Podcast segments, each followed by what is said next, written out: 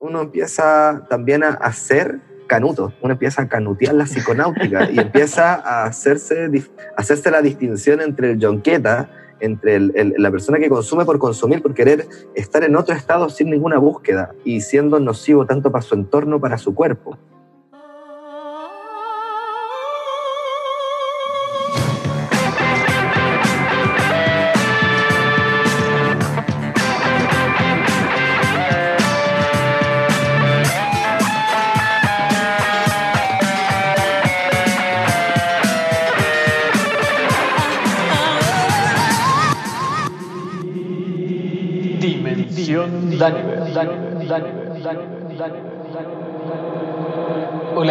Soy Daniver. Bienvenidos a mi podcast. Hola, bienvenidos. En la dimensión de hoy tenemos de invitado a Nathan, creador de la comunidad Psiconautas. Psiconautas es una comunidad que partió como una página de memes que ha crecido a nivel de habla hispana por toda Latinoamérica, incluso España es una de las comunidades más grandes relacionadas con la temática de la psiconáutica, el consumo de psicodélicos y la contracultura esotérica. Hoy día con Nathan vamos a conversar de cómo inició esta idea, cómo fue creciendo y su experiencia con toda esta temática. Quiero darle gracias también a todos los que han escuchado el podcast, a todos los que han escuchado el primer capítulo, los agradecimientos que me han llegado. Estoy muy contento con la bienvenida del podcast y ya estoy con muchas entrevistas planeadas, así que se vienen muchas entrevistas interesantes, muchas temáticas interesantes Quiero contarles también que en, Instagram, en arroba voy a empezar a subir contenido a partir de las conversaciones que vamos teniendo con los invitados. Este capítulo no sería posible sin la colaboración de Planeta Fungi Kit de Cultivo en Instagram, arroba Planeta Fungi Kit de Cultivo. Para los que estén interesados en, cultivar sus propios eh, setas psilocibe, les recomiendo esta página que nos está ayudando a realizar este podcast y se viene un concurso en conjunto con Planet Fungi para ganar un kit de cultivo. Así que estén atentos a nuestras redes sociales, compartan el podcast y los dejo con la entrevista. ¿Por qué, señor Anderson? ¿Por qué? ¿Por qué? ¿Por qué? ¿Por qué lo hace? ¿Para qué se levanta? ¿Para qué seguir luchando? ¿Acaso piensa que está peleando por algo aparte de su supervivencia? ¿Quiere decirme qué es? ¿Acaso lo sabe? ¿Es por la libertad o la verdad? Tal vez por la paz. Podría ser por amor. Ilusiones, señor Anderson. Caprichos de percepción. Simples creaciones de una mente inferior que intenta con desesperación justificar una existencia que no tiene significado ni propósito. Y todo es tan artificial como la Matrix en sí, aunque solo una mente humana podría inventar algo tan insípido como el amor. Ya debió haberlo visto, señor Anderson. Ya debería saberlo. No ganará. Es inútil seguir luchando. ¿Por qué, señor Anderson? ¿Por qué? ¿Por qué persiste? Porque lo decidí. Bienvenidos, bienvenidos. Tenemos de invitado a Natán, creador de Psiconautas, comunidad online dedicado a la psiconáutica. ¿Cómo estáis, Natán? Hola, Daniel. Bien, gracias. Muchas gracias por la invitación, hermano. Bacán tenerte acá. Yo, en verdad, te invité al tiro, pensé en ti porque, bueno, por, por la, la, temática central del, del, podcast, que son los psicodélicos, también porque soy un gran fan de, de tu página, de la página de Psiconauta. Comparto todos los memes porque me da mucha risa porque me identifico mucho. y fue bacán poder conocerte, aunque no nos hemos conocido en persona, solo de forma digital. Hemos charlado, claro, sus veces anteriores. porque mm, desde que empecé a ver Psiconauta ya hace años, ¿cuántos años tiene la...? Cuatro. Cuatro, años, sí. Pues. Yo me acuerdo al principio, así, de, repente empezaron a, llegar a aparecer los memes Psiconautas y dije, yo quiero conocer a estos cabros porque todas las referencias que ponía en la página las conocía.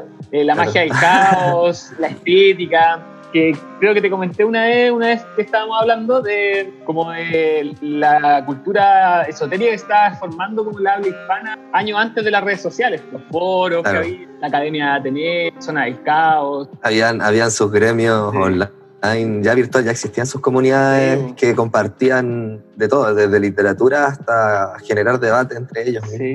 Y yo dije, aquí, aquí estaba pasado a eso. Yo, estos cabros estuvieron en la misma que yo.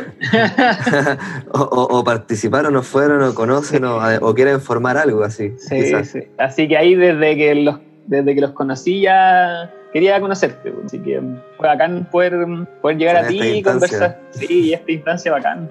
Y cuéntame entonces, quiero saber cómo, cómo surgió tu comunidad online, cómo surgió Psiconauta, por qué Psiconauta, cómo fue eso. Eh, su- surgió en la búsqueda. Eh, estaba yo en, en- en mi propio camino eh, descubriendo y aprendiendo y, y empecé también a querer buscar más información, ex- externalizar más mi búsqueda y, y eso fue llevarlo en, en lugares que uno no buscaría mucho, esto, en redes sociales y, y cuando vi que, que uno lo que está buscando no se está dando, uno uno tiene que tomar esa posición y ser el que, el que lo cree o el que, el que, el que se use como herramienta para, esto. Entonces, eh, con, con un amigo que es diseñador, Felo, eh, él logró traducir todo mi lenguaje de lo que quería hacer como concepto y, y desarrollar esta comunidad virtual que funciona como plataforma y funciona como una magazine virtual que reúne distintos temas relacionados a la contracultura, que es toda esta corriente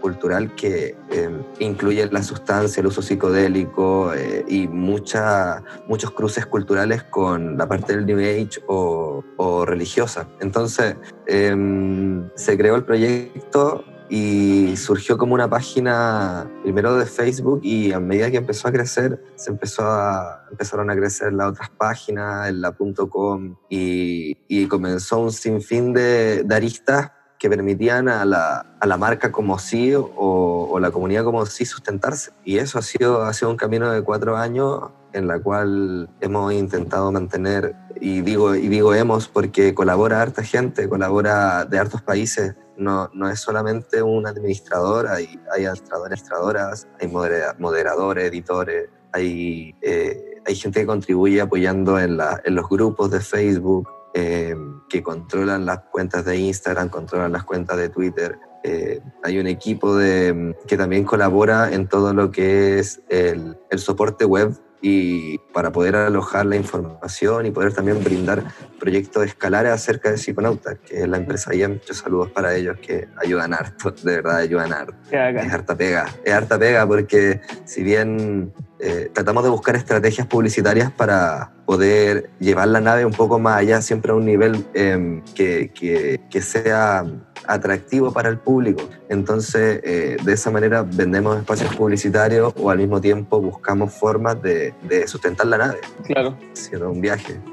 Sí, porque en verdad uno lo ve desde afuera y dice, ah, es una página de memes y se imagina un loco detrás de un computador. Pero en verdad, si, lo- si me pongo a pensar, es caleta de pega porque eh, son caleta de publicaciones diarias, comentarios, distintas redes sociales, la página web. Es caleta de pega. verdad. Ahora yo que estoy más metido en las redes sociales, también es caleta de pega. Sí, en, ese sentido, eh, cuando uno, uno ve como el inicio la madriguera, claro, ve, una, ve solamente una página quizás de meme que lo que hace, te hace la invitación a, quedarte por el... Vienes por información y te quedas por el humor, o vienes por humor y te quedas por la información, pero brindamos de cierta manera algo que positivamente puede ser enriquecedor y fructífero para la gente que lo lee o que comparte. Algo que te quería preguntar igual, eh, ¿cómo fue el principio de todo? Porque igual el crecimiento de Psiconautas fue explosivo, o sea, una página que, que, fue, exponencial, Sí, claro. que llegó, se, se viralizó súper rápido, pues, como de las primeras comunidades latinas que creo llegó a ser tan grande. Sí, yo, creo que fue todo con, con una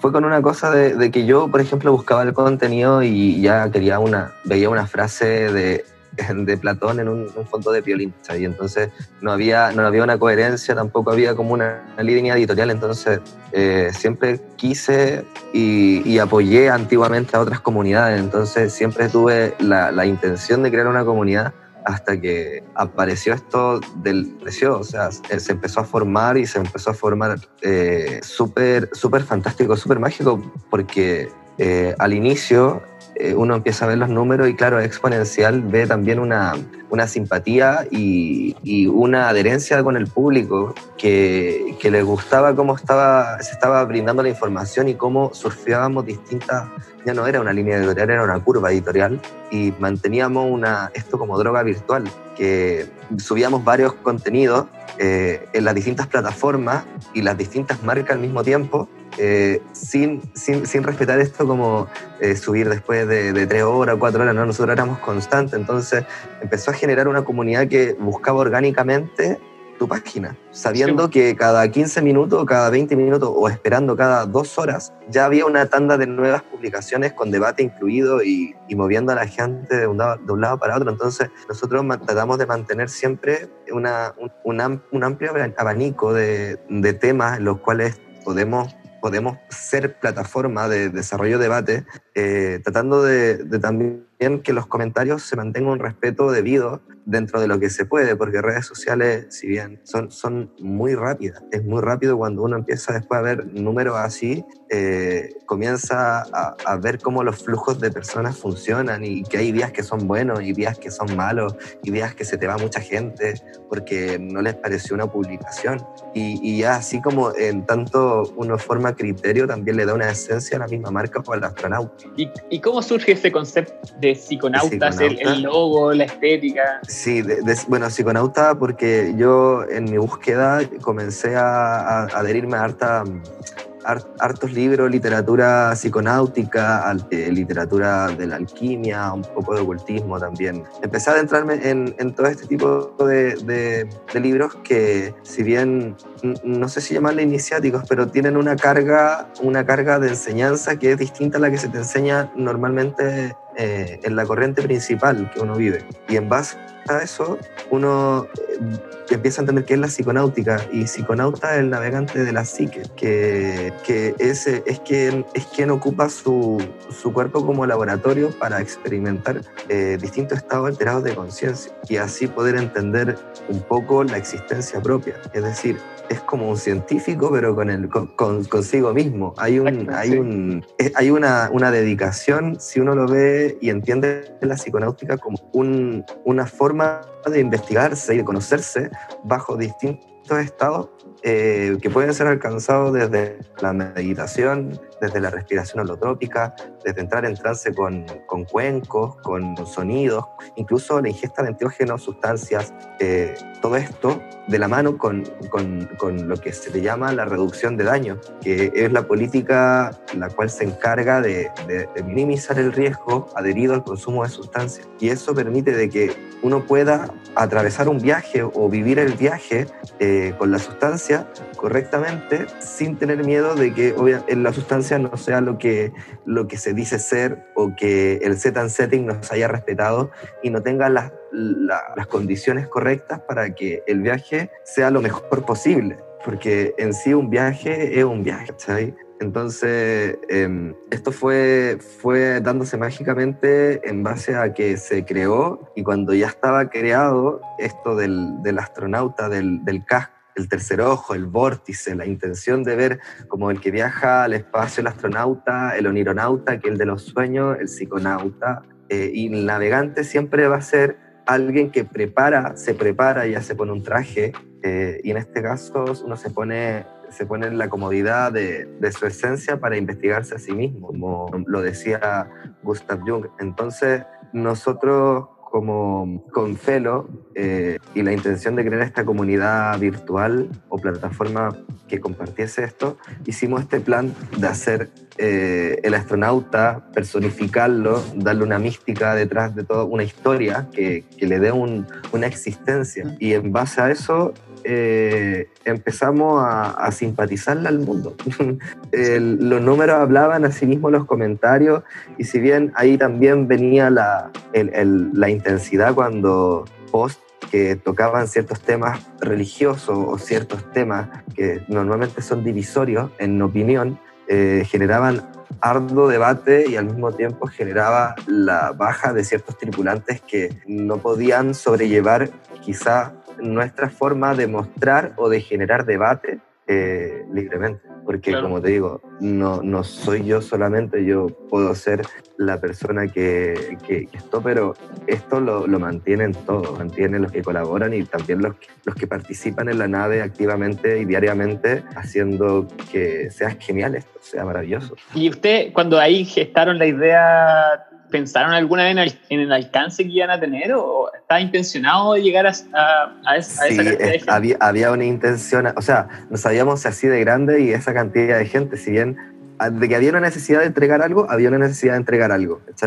Era, había una, una, unas, habían sobre regalos cuando uno empezó a meterse en este camino. Había muchas cosas que, que indicaban que así tenía que ser y que la certeza que, que era solamente seguir, seguir, seguir nos llevó a poder eh, verificar en la misma práctica la teoría. Y eso fue el poder contar con, con la compañía de varios, varios usuarios hasta hoy en día. ¿Y, y para ti este proyecto ya es sustentable? ¿Tú vivís de psiconauta o también ha sido otra cosa? Yo también hago otras cosas. Psiconauta, eh, si bien, como te comenté en un principio, ha, ha hecho estrategias para poder, eh, para poder ganar ciertos ingresos como recursos para poder pagar lo que, lo que están dando como nave, que sería la- el dominio, que sería la creación de material audiovisual o la, o, o la creación de material de, de registro para psiconauta reducción de daño, que esa es como nuestra bandera donde nos movemos. Nosotros damos información gratuita en fiesta acerca de la reducción de daño, eh, acerca del consumo responsable y, y- y- hacemos ese trabajo eh, con voluntarios. Entonces, nosotros como marca tratamos de mantener un- una estrategia para que la, la misma página pueda pagarse a sí misma y mejorar al mismo tiempo eh, ciertas cosas. Nos permite también generar otros proyectos que, que al mismo tiempo han salido y han nacido con la marca. Yo, por otro lado, soy informático y, y en ese sentido yo, yo trabajo haciendo redes computacionales y arreglando como trabajos de desarrollo. Entonces, ya tengo, una, tengo un, un ingreso y eso lo hace mágico porque Psiconautas no, nunca nació con la intención de, De, ser, tu un- sustento. de ser mi sustento, entonces no lo forcé y ni lo he forzado a que lo sea. Entonces no ha perdido esa esencia ni se ha vendido a malas intenciones o, a inversiones que quizás cambien el rumbo real de lo que yo siento que es la esencia del astronauta y la marca. Súper. Y cuenta, cuéntame más de la reducción de daños también, ¿cómo, cómo comenzó eso? Eh, lo encuentro genial que lo que hagan voluntariado, que vayan, vayan culturizando a la gente. Sí, la- es que la reducción de daño viene como algo, ya algo, algo karmático. Es cuando ya la- las drogas, estás tan drogado que las mismas drogas te dicen que tenés que dejar las drogas. ¿sabes? Ya cuando llegáis a ese tipo de verdades, Me ha pasado, me ha pasado. ver- uno empieza a ver hacia el lado y empieza a ver a la gente que por la falta de información y por, el, eh, y por llevarse por los estímulos sin, sin pensarlo dos veces, comienzan a hacerse daño en base al consumo problemático, no el uso, el abuso de sustancias. Entonces nosotros tomamos la decisión de, tomar esta problemática, es decir, las personas más vulnerables son las que consumen drogas y, se les niega el, ser- el servicio de salud o la seguridad por solamente estar bajo un consumo. Entonces es muy, es muy agresivo marginar eh, a esas personas y hacer como que no existe, seguir la realidad ignorando una. Es muy violento eso, entonces nuestra, nuestra esencia, fue levantar esta, esta cruzada de, de participar en ciertos festivales o ciertas fiestas y eh, brindar material objetivo acerca de distintas sustancias, sin estar con ese dogma de prohibición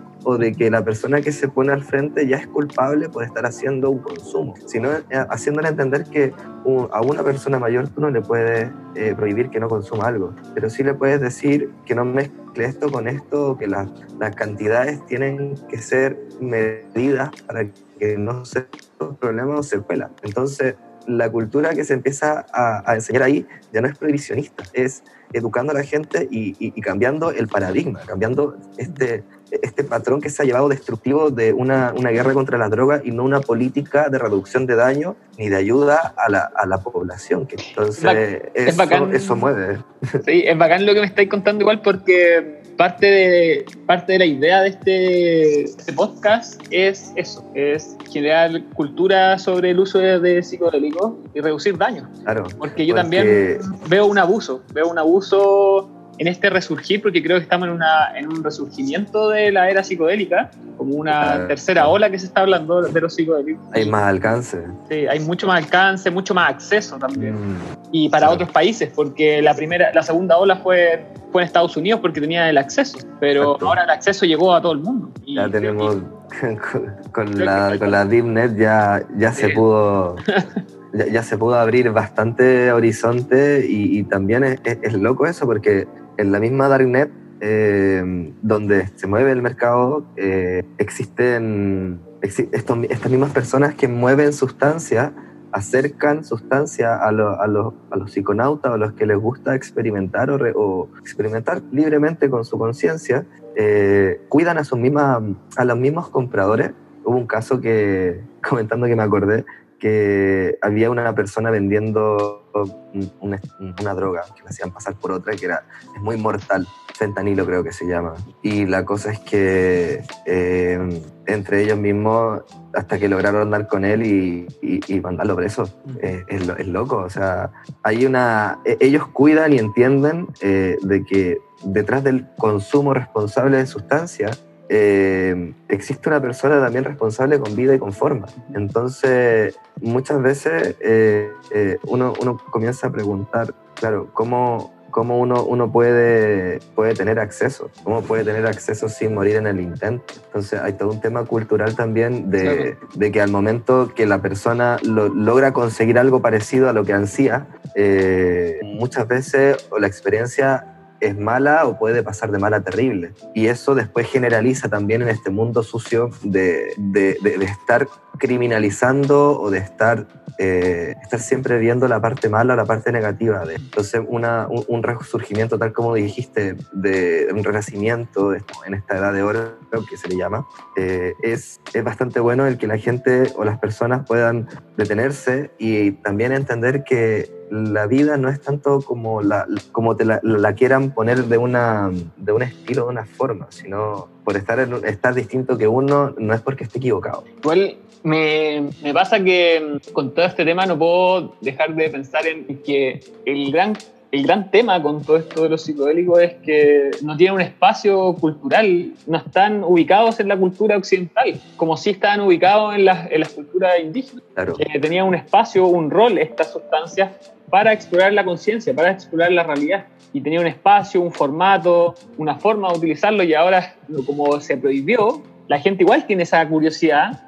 pero no, no, hay, no hay escuela, no hay forma de, llegar a ellos o no se entiende cómo, no se sabe cómo. Y yo creo que parte de esta tercera hora tiene que ser eso, abrir estos espacios de debate, abrir estos espacios de comunicación y darle el espacio que merecen y el respeto también que merecen. Claro, claro. Eh, es, una lucha igual, es complicado porque, digo que es complicado en el sentido de poder, poder ser un mensaje que no necesite mensajero, ya que por ejemplo, lo que nos sucede a nosotros en la plataforma de Facebook es que muchas veces nos tienen, nos tienen cortitos, como se dice, nos tiene con, con la pata encima, entonces no podemos tampoco dirigir nuestro contenido correctamente en esencia de lo que, de lo que hemos sido de un principio. Y, no ha tenido que llevar a, volver a reinventar ciertas formas de que un canales puedan volver a reunirse eh, o, sepan dónde va a estar esta nave a lo que quieran, quieran ver. Lo, le decimos nave así porque por cómo se mueve, por cómo, la,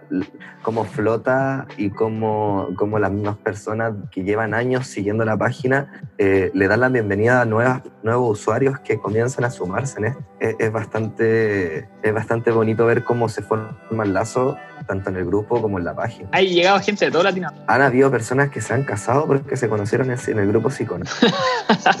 qué locura. qué locura. También tengo a un amigo que en una junta que hicieron en Psiconautas por Santiago y hasta hoy en día son pareja. Entonces eh, es loco de que funcione, funcione como plataforma tanto virtual como eh, en presencia esto pueda generar un espacio para las personas que puedan reunirse. Y eso también lo que nos llevó a, a poder también abrirnos con las fiestas. Sí, ¿y, cómo, cómo, fue eso? Yo también me fijé cuando empezaron a hacer fiestas, cómo fue esa Ahora, bueno, ahora están en pandemia y ya están parados, pero... Las, fiestas fueron toda una, fue toda una necesidad de querer nosotros, como te comenté, participábamos en distintas fiestas y eventos eh, haciendo reducción de daño, haciendo intervenciones de lo que nos hacía, que es educar a las personas acerca del consumo de sustancias, no incitando, sino enseñando los riesgos de, de, tener un consumo. Una de nuestras políticas siempre ha sido de que es desde, la, desde el consumo moderado hasta la total abstinencia. Esperamos que no haya ningún consumo de...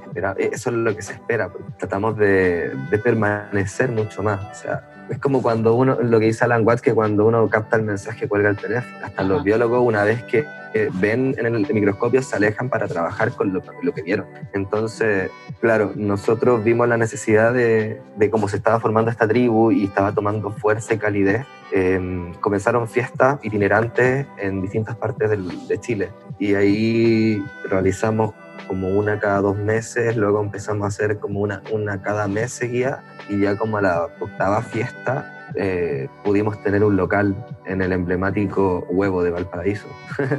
y, y, ahí se formó Club Psiconauta, así como tal, haciendo fiestas de jueves a domingo de distintos de música. De partida fue, fue electrónica, que, que es la escena que podíamos y teníamos para mover eh, con gente de nuestra tribu que tanto aportaba con, con, recursos como con mano de obra, como con su calidad de artista, mezclando frente a, a, a los que vienen a las fiestas psiconautas. Entonces se creó una comunidad, ya se creó una tribu y se creó un equipo de trabajo. De esa misma manera, eh, claro, teníamos, teníamos a la gente en un ambiente psiconauta psicodélico con telas estiradas en su estructura, holograma, decoraciones, el uso ultravioleta por todos lados, eh, intervenciones y también teníamos un espacio donde había, había una feria y ahí nosotros poníamos eh, a Gato Tom, que es una marca negra de gatitos, y vende dulces. Eh, estaba Psiconauta Shop vendiendo las poleras y cosas de psiconauta. Esta reducción de daño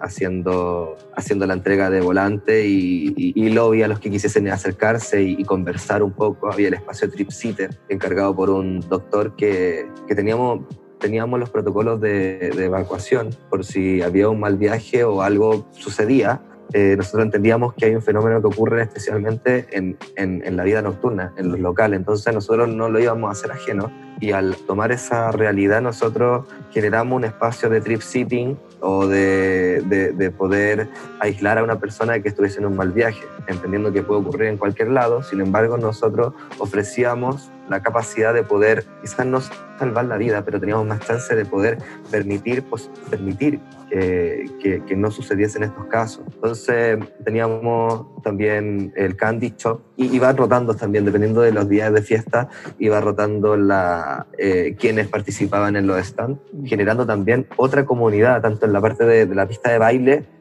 y los que también estaban ahí y, y se sentaban y usaban a hacerlo bien entre ellos y conocerse. Desde la, la, la, galería hasta la exposición de arte por parte de psiconautas y escritores, muchos artistas fueron eh, convocados como, como invitados porque así tal cual son simpatizantes le, les gusta la marca, les gusta la intención y ven también la, la gran oportunidad de poder generar un espacio pluricultural en base al arte y en base también a, a, a la contracultura, a, a, un, a una arista no tan vista, pero que hoy está, está en vista.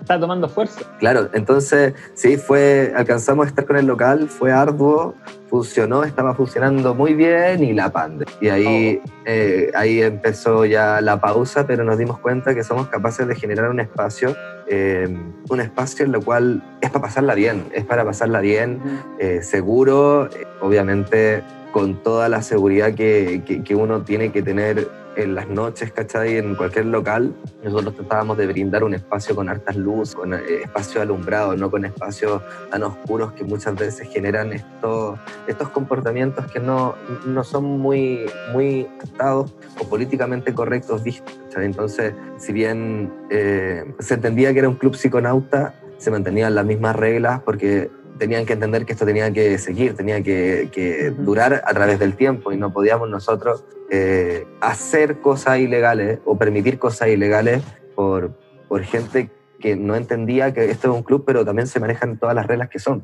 No, no, no porque tenga un nombre o porque lleve un, una adherencia directa con el uso de sustancias, eh, significa que tú puedes venir a un club a, a portarte mal o llamarte así, eh, mostrarte frente al otro cuando el otro no vino a ver eso y no bailar. Claro. Entonces eh, ahí viene como un respeto que también se, se generó bastante bien entre lo- los que asistían y eran reincidentes en el club. Ya nos empezamos a conocer y era, era bueno, era muy bueno, era entretenido porque funcionaba en la noche de, como fiesta, pero un poco antes teníamos PlayStation, teníamos juegos, Catán, cartas, entonces podían llegar algunas personas después de la U o, o, o entre medio que esté ahí a tomarse una cerveza y también, no sé, compartir con nosotros. Qué, qué genial, qué, qué ganas de, de poder haber ido a asistir a alguna de esas. Ojalá cuando Fue- se retome la normalidad poder ir a conocer el Club Psiconauta. Sí, mu- muy, muy invitado. Si recuerdas que también había, te había conversado porque estábamos como iniciando y yo quería ver Sí. si podíamos hacer algo. La idea era, era poder empezar a, a- a tomar vuelo y empezar a crecer, pero como te digo, pasamos, pasó, pasó esto de la pandemia y, y como lo más correcto y, y lo necesario fue apagar un rato la- las velas y, y quedar con la marca en pausa con todo el material que recaudamos de las fiestas que se alcanzaron a realizar y empezar a volver a reinventarse como club también, pero quizás disparando en, en un sentido más, un lugar donde la gente pueda llegar más que un lugar solamente de fiesta. Viéndolo así como un espacio eh, que pueda permitir, pu- pueda permitir eh, como como la gente volver a recobrar esa confianza de estar con, con otra persona eh, Y experimentarse mutuamente, ¿no? y experimentarse mutuamente, claramente. Entonces, bueno, la reinvención y todo esto son proyectos que, que los tenemos todavía viendo, porque como vemos que esto de la nave y el astronauta es, es, un, es como un ser vivo y, y respira y se mueve y muta y cambia, y, y también el mismo entorno en el cual está ubicado, que son estas redes sociales, que entre la censura y la modificación de, de- de parámetros para que tú no puedas tocar ciertos temas, eh, ha, ha sido, ha sido tema. Entonces, claro, una de las cosas que, que nosotros estamos viendo como proyecto posterior es poder desarrollar una aplicación psiconautas, celular, y a Android y iPhone, que pueda recaudar la información, o sea, lo, lo que se sube el newsfeed de la página y también permita al, al usuario poder ingresar a, a otras, eh, otras secciones de la aplicación que, que te dé información acerca del consumo a través de la Mm. reducción de daño, que te pueda mostrar los productos que se están vendiendo en el Iconauta Shop,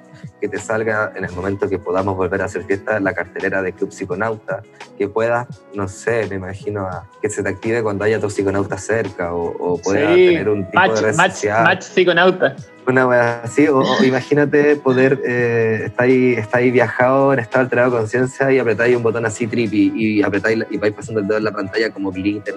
Podemos hacer ciertas cosas entretenidas y con la comunidad, que sea una aplicación eh, útil, que no sea como Claro. solamente, solamente para, para ver memes, claro, que te permita Mm. también eh, instruirte con otro tipo de, de aristas relacionadas con la contracultura y la psiconáutica. Qué genial. Me parece la tremenda idea, verdad. Así Genial. que eh, para, para ese tipo de cosas también Psiconautas trata de, de conseguir eh, financiamiento o, o- o estrategias para poder sacar plata de Internet en base a publicidad y poder financiar este tipo de proyectos.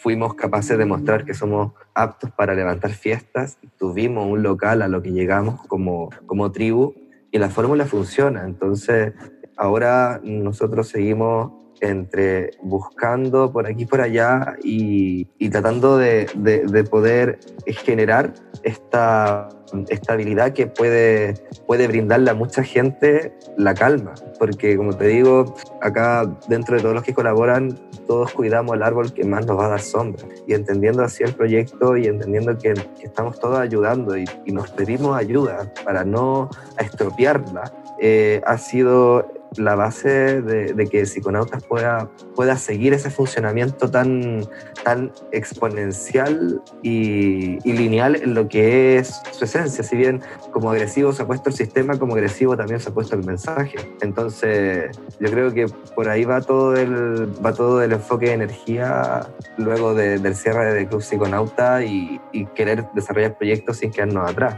Ujú. Y fantástico. Como la- me pegaste la palabra fantástico.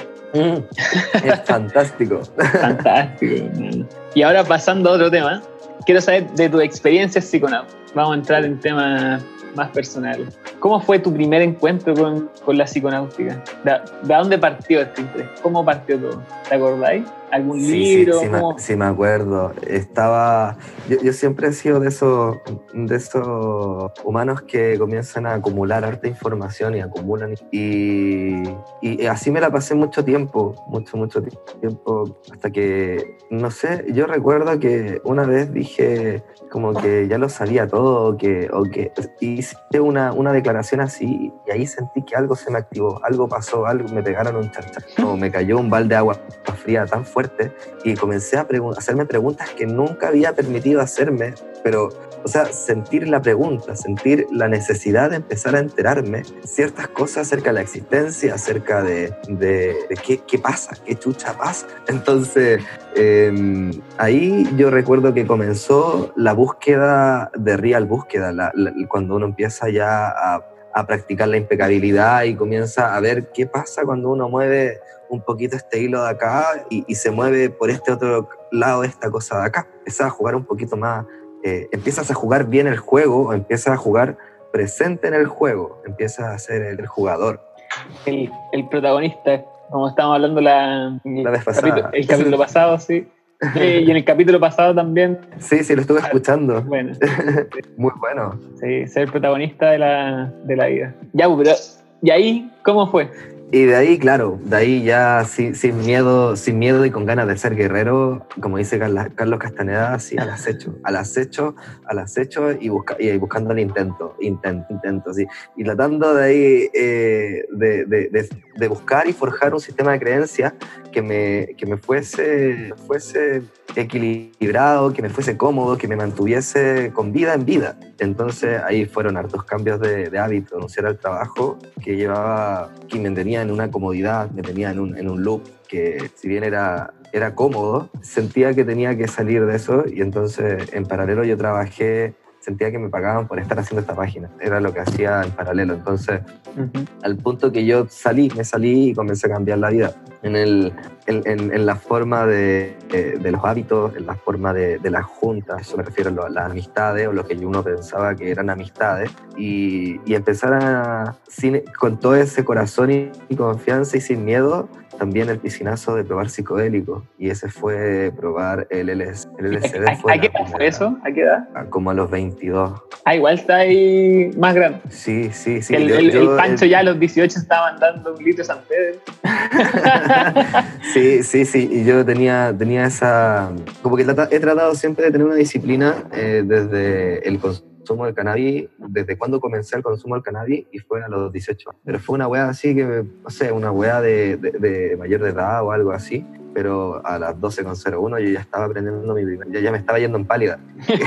Entonces, claro, uno, uno trata de mantener eso y yo también estuve alargando, alargando, alargando lo que era el LSD porque me metí con, con la psiconáutica en la literatura y en, eh, leyendo, leyendo artículos, foros, charlas. Eh, entonces empecé a cargar mi mochila y esa mochila comenzó a ser mi, eh, mi acompañante para todos los viajes, para poder medir, para poder entender, para poder eh, hacer más provechoso este intercambio energético que uno genera al estar bajo una sustancia. Y me permitió el el, expandir mi conciencia, el expandir mi, mi, forma de ver la vida y mi forma de, de, de, vivir, porque muy de la mano viene, viene los hábitos, porque los hábitos son, son cosas que uno termina haciendo de seguido, comienza a hacerlo reiteradas veces y eso pasa a ser un ritual y uno comienza a ritualizar muchas cosas en su vida. Entonces, llevando una búsqueda eh, anclada a la realidad, alimentada intelectualmente, eh, uno también comienza socialmente a, a, portarse distinto, a ser más compasivo. También uno comienza a experimentar, eh, comienza a experimentar un bienestar, un bienestar con el entorno, al no ser tan abominable y no, y, no ser invasivo, invasivo con, con, el entorno. Lo que me refiero es, es, no, si uno va a tomar algo, dejarlo meja, mejor de lo que lo tomó cuando lo vaya a volver a su lugar. Entonces, que uno pueda ser eh, positivo de todas maneras. Y eso acarrea, acarrea certeza, confianza y confianza eh, no es de temerario, pero el miedo deja de ser miedo cuando uno entiende por qué se antepone antes del acto. Entonces uno, uno empieza a identificar también las mismas señales que tu cuerpo, que tu, tu conciencia ha desarrollado para mantenerte con vida o en sobrevivencia. La psiconáutica que, que, me he pegado ha sido de, de encerrarme en mi pieza la primera vez con el LSD creo que probé la mitad, sí, la mitad o no, no lo recuerdo bien. Y sí, pues ahí yo, vi, yo me vi, vi episodios, vi episodios de yo mismo eh, reprochándome cosas, después me estaba riendo, viendo una lámpara, después sentía que estaba solo. Fue como un viaje de todo, de todo que, que me encantó porque fue capaz de sacarme de mi punto de encaje, como se dice, de mi, me sacó de mi, de mi zona de confort y me hizo pensar distinto al darme cuenta que la realidad que uno compone eh, se basa mucho en cómo uno, uno la crea, cómo uno la ve, cómo uno la refleja. Entonces empecé a entender que las herramientas son herramientas, no, son las respuestas, son solamente herramientas. O sea, uno no necesita zapatos para caminar, muchas que sirven, muchas que te ayudan a, poder avanzar. Entonces la analogía va de que entender de que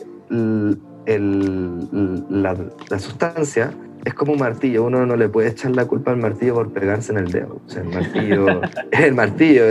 uno tiene que responsabilizarse de los actos, es muy infantil externalizar esas responsabilidades que provienen desde, desde quien la hizo. Entonces, el, el, LSD me mal viaja, el, el, hongo me mal viaja. Claro, claro. Entonces, eso, todos esos statements llevan, llevan una carga también. Entonces, eh, cuando uno, uno busca esa, esa calma, o esa, esa plenitud, creo que los viajes se transforman muy enriquecedores porque cumplen lo que es un set and setting y no solamente externo, sino interno, eh, teniendo, eh, teniendo entendido sus propios demonios, teniendo entendido sus propios traumas, teniendo entendido eh, toda, todo lo que te compone a ti como persona que puede desatarse, puede gatillarse bajo distintas, distintos estímulos. Y en base a eso, teniendo también una, un buen, una buena política de reducción de daño, que es cuidarse, saber qué sustancia estás tomando, cuánto estás tomando.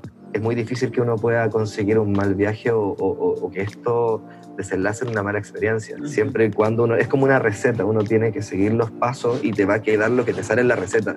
Claramente si tú no ocupas una de las cosas que te dicen o no haces uno de los pasos, no va a quedar exactamente. Más adelante uno puede empezar a ponerle sus anotaciones a la receta y mejorarla en base a lo que uno le guste, lo que uno ha entendido. Y así es como cualquier cosa puede ser eh, controlada. Y también nos alejamos de esta satanización de las drogas o de esta, esta visión que se tiene con el uso de sustancias, tanto con la persona como con la sustancia y en conjunto como tal. Claro, uno, bueno, uno de los objetivos de este podcast también es eso, es desmitificar a, los, a las personas que consumen sustancias y mostrar que, que somos personas comunes y corrientes. Que abogados, trabajadores, dueños de casa, empresarios, de todo. que tenemos familia.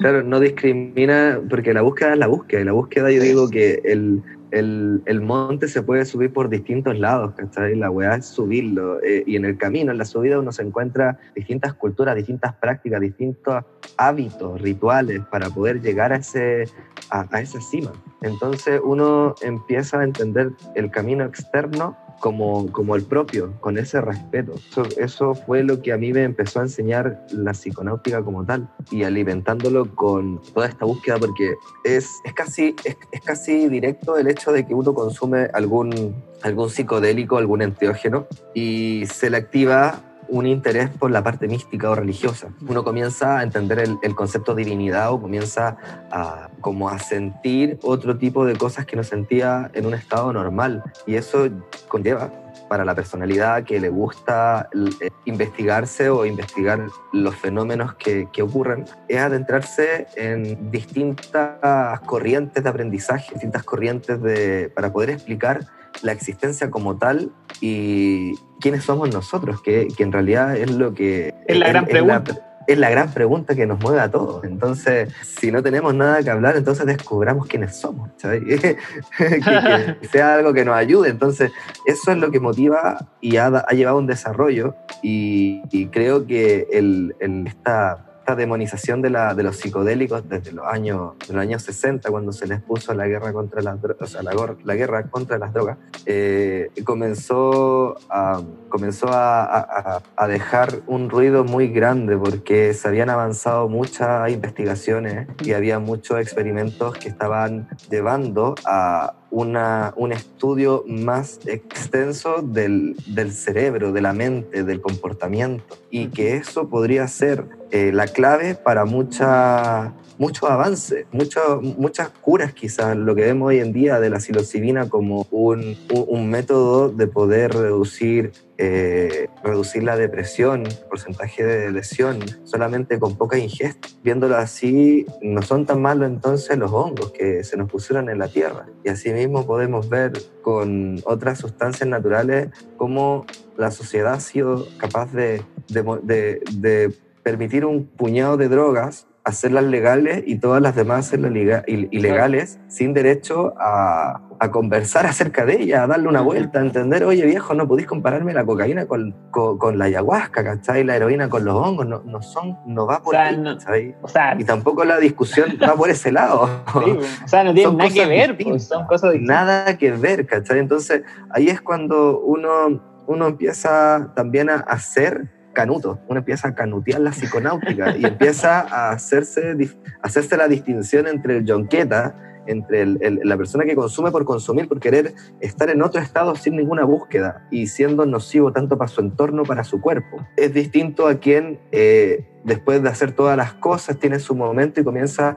a meditar o a buscar eh, respuestas dentro de su conciencia de la manera que él quiera ver su libertad. Entonces, ahí comienza todo el, el- la filosofía de vida que al final es el estilo de vida que uno practica y pasa a ser la religión de uno, que es lo más cercano, es lo más, que, es lo más cercano que uno puede profetizar en en la forma en que uno actúa Profetizar con el ejemplo. a sí mismo. Y, Sí. y además es así. Eh, eh, te empiezas a preocupar por detalles que no, no son tan banales. Te empiezas a preocupar por detalles que, que generan, generan conexión, generan, eh, generan lazos, generan energía entre esto. Y así se ha visto con, con la marca y con los que me rodean hoy en día, que es, estoy muy feliz con la vida que llevo, gracias, gracias a Dios. Agradecido. Súper agradecido, Sí. muchas bendiciones. O sea, yo igual encuentro de nuevo fantástico lo que pasa con psiconautas como agresivo y obviamente creo que, o sea, cuando algo crece y perdura es porque es por algo, no es porque sí. Yo creo que todo lo que no perdura ni crece es, es porque no era necesario. Claro. Entonces, obviamente creo que hay buena energía ahí en esa, Sí, esa visión. sí eh, eh, es, es complicado igual sabiendo de que uno, uno está tratando con, con una plataforma que, y con una marca que inherentemente tiene relación con, con el uso de sustancias o con la sustancia en sí y que al mismo tiempo se malinterprete en que solamente es eso. Entonces también ahí tú uno, uno empieza a dividir y esto viene tanto en la página como en, en la vida real, que son los prejuicios de las personas al no enterarse o al no, o al, o al no querer, porque hacen la pregunta pero no están preparados para la respuesta o ni siquiera les interesa la respuesta. Entonces tampoco un- uno también empieza a generar un patrón de no, de al final ser, porque te van a criticar igual, te van a criticar igual y, y uno tiene que eh, entender que es parte también del mecanismo eh, universal de las cosas, o sea, eh, o eres el mejor superhéroe o eres el mejor villano, pero en, en cualquiera de las dos películas va a ser el contrario, va a tener el contrario. En alguna película va, va a ser el enemigo siempre, aunque no lo quieras. Para alguien lo va a hacer. Entonces, uno no viene por, por esa razón, pues uno viene por, por, por amor, viene por hacer las cosas bien, ¿cachai? No, no, no por lo que te mueve lo que el otro dirá. Igual eso de los prejuicios igual es, es- hay todo un tema ahí, un tema de los prejuicios y, y el uso de sustancias porque, no sé, hay, me acuerdo, estaba pensando ahora, a mí me pasa mucho que por el, por el arte que yo hago, que los fractales, que es un arte igual visionario, eh, no sé, por ejemplo, hay mucha gente pseudo cercana a mí o de círculos cercanos que piensa que yo fumo marihuana todo el día. Yo soy un, un volado y que yo, por ejemplo, trabajo mi arte volado. Y la verdad yo fumé marihuana en una época de mi vida, pero la misma psiconáutica me fue mostrando que ya no, no había que fumar más marihuana porque no era lo que yo quería, el estado que yo necesitaba y no me estaba ayudando, no me estaba haciendo útil para seguir avanzando. Y, y son detalles así, pero la idea que se tiene del, de la persona que consume es como súper limitada. Sí, eh, no, no hay un punto medio, o sea, consume o no consume, o drogadicto o no drogadicto, o sea, no puede ser, y, y- y te carga automáticamente, o sea, uno... Yo igual me uno río, al me río, cae. me río harto y por eso igual me dan mucha risa los, los, los memes de psiconautas. Tú no eres espiritual, eres un drogadicto. Sí, uno, uno tiene que tener, uno tiene que reírse de uno mismo primero, Sí, antes de que sí. otro se ría de uno, porque es mejor uno tener el humor para uno, o sea, yo mismo soy mi propio enemigo y yo, soy, y yo mismo soy eh, mi propio amigo también. Sí. Entonces, antes de que alguien pueda empezar a reírse de mí, yo ya me estoy riendo, o que me lo diga rápido para que nos riamos juntos, pero riámonos, ¿cachai? Que hace súper bien. Entonces, un- una forma de, de- de nosotros querer eh, representar la realidad es como, es como un hechizo. Si no eres capaz de, de poner toda la información en un meme, no, no la hay entendido, ¿cachai? No.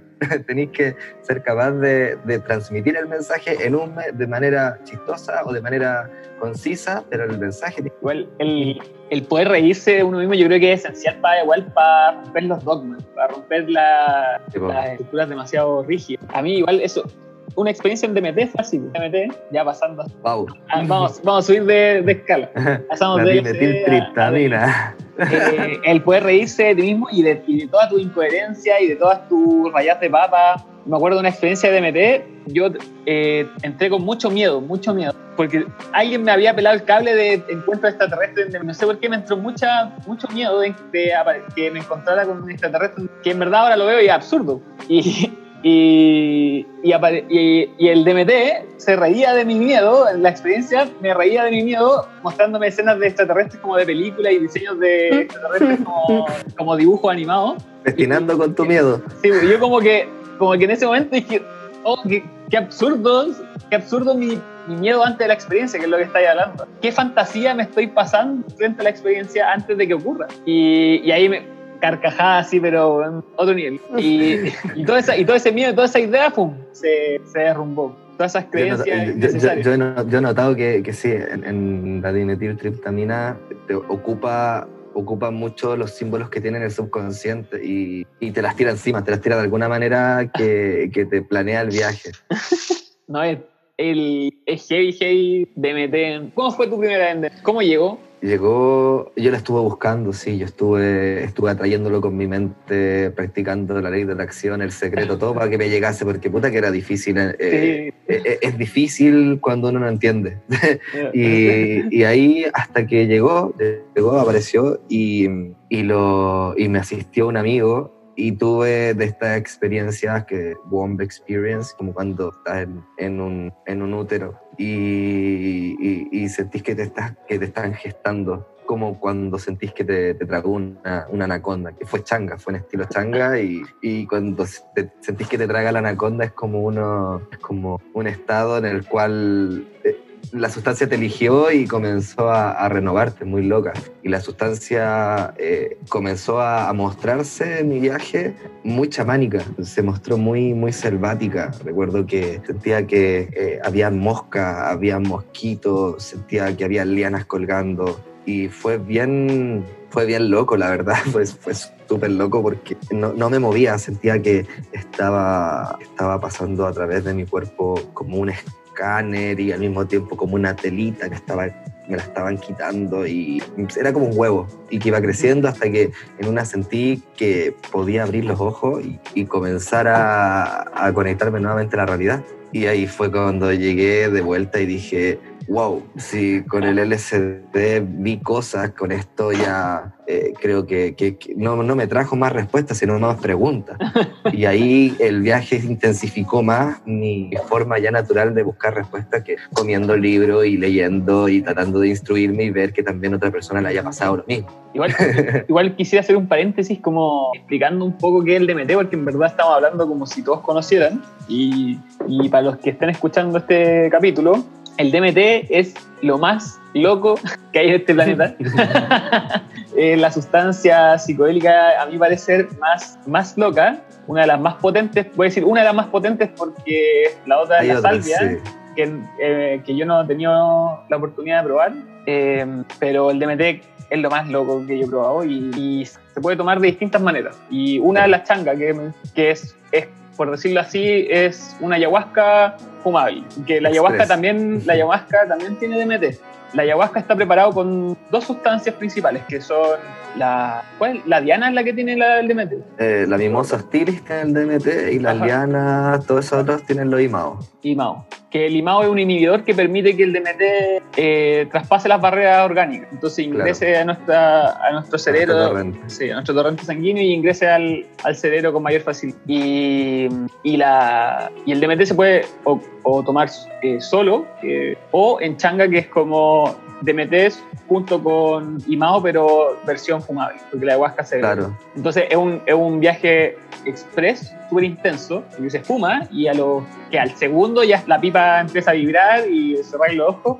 Y, el- y claro, y ya, eso es lo que pasa. Ese es, como dice Alan Watts, carga el, ca- el- carga el cañón con realidad, eh, puja y dispara. así. Y, y claro, cargáis, el cargáis una carga de universo en realidad, porque uno entra en el viaje y automáticamente uno dice, what the fuck. Así se te cae toda la realidad, se te cae la dimensión, ¿Qué en el, pasó aquí? momento, en, en el momento que se te caen las weas de adelante, eh, se te caen todos esos, todos esos paradigmas que uno mantenía llevando y porfiaba y, y mantenía una resistencia de no querer aprender o no querer eh, ser un poco más, no sé, no sé Más si humilde, más humilde. humilde con, con la información, que no, solo, no es tan así tajante, sino existen otras formas de, de- de Mm. entender la información y hay otra información. Entonces, claro, ah, el, el- el efecto que tiene este es un subidón tan fuerte eh, y dura como de 10 minutos a 15, 20 minutos. Em, sí, po, el DMT... Hay fumado buena changa entonces, hay fumado buena changa. Sí, sí, sí. Es que esa